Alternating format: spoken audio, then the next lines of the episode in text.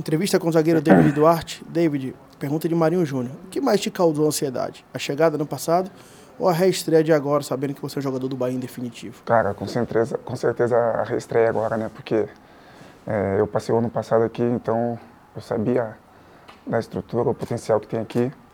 E fiquei muito feliz de continuar é, esse projeto grandioso que, que, tá, que vai acontecer daqui para frente. Pergunta de Reginaldo Lima, João Luiz e Paulo Henrique Reis. Qual é a expectativa de vocês para o ano de 2024? Cara, a expectativa é a melhor possível, né? É, que, que possamos estar tá, tá na parte de cima da tabela, possamos brigar por coisas grandes esse ano. É, o, esse ano o Bahia nos dá uma capacidade gigante de trabalhar, uma estrutura maravilhosa, então acredito que, que esse ano vai ser, vai ser coisas grandes, vamos brigar por coisas grandes. Pergunta de Luiz Guimarães e Santiago Oliveira. David, na temporada 2023, principalmente no Brasileirão, o Bahia enfrentou uma inconsistência defensiva. Como olhar para essa experiência e trazer isso para a pré-temporada que vai se iniciar? A gente sabe que, que a defesa é composta por todos os jogadores, né? Mas, mas vamos consertar isso, vamos ter uma pré-temporada toda agora com, com o professor Rogério para acertar tudo e fazer uma tomar menos gol possível esse, nessa temporada. Pergunta de Gabriel Bacelar. O quão especial é fazer parte de um recomeço de ciclo, sabendo que todos estão focados na mudança de patamar do clube? Cara, eu estou muito feliz, só eu minha família, é, que eu falei, né, participando desse projeto, é, onde permaneceram jogadores de qualidade, onde está chegando mais jogadores de qualidade. E fico muito feliz de estar tá, de tá, de tá fazendo parte de tudo isso.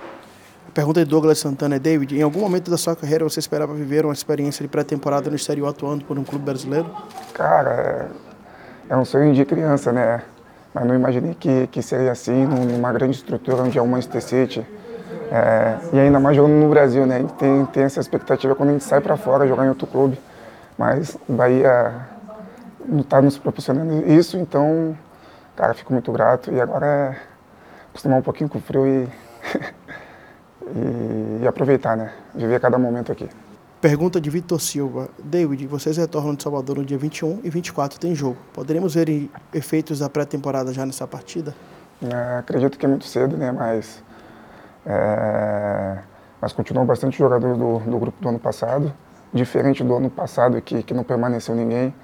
É, então tem um pouquinho de entrosamento, mas acredito sim, acredito que, que, que vão fazer coisas grandes aí.